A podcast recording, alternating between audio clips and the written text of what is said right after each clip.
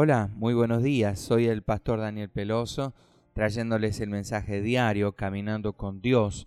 Y hoy quiero compartirles en Hebreos capítulo 6, versículo 10.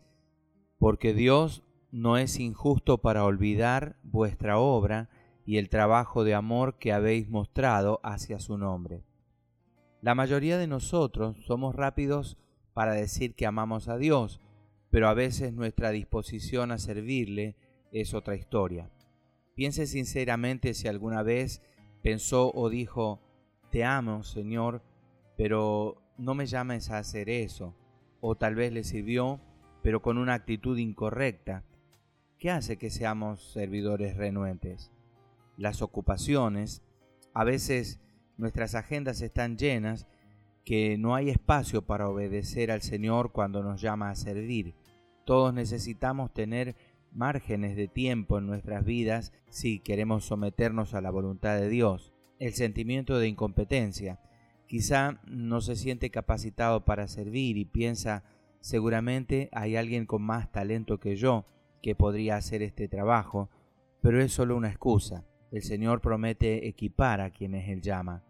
El egoísmo, el servicio que implica un sacrificio nunca es cómodo puede exigir que cambiemos nuestros planes, renunciemos a nuestras comodidades o incluso hagamos sacrificios económicos.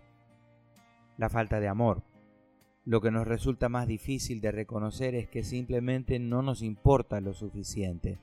Nuestra renuencia a servir a otros revela una falta de amor al Señor.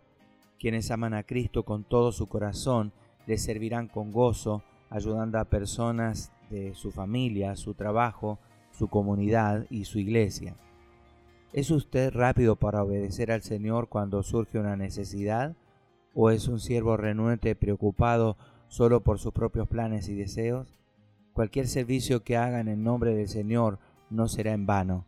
Usted experimentará el gozo de dar y la seguridad de que el Señor no olvidará su sacrificio. Señor, concédeme la disciplina para obedecerte en las verdades que nos muestran tus escrituras y la confianza para creer en tus maravillosos planes y no en nuestros propios deseos. En el nombre de Jesús. Amén, amén y amén.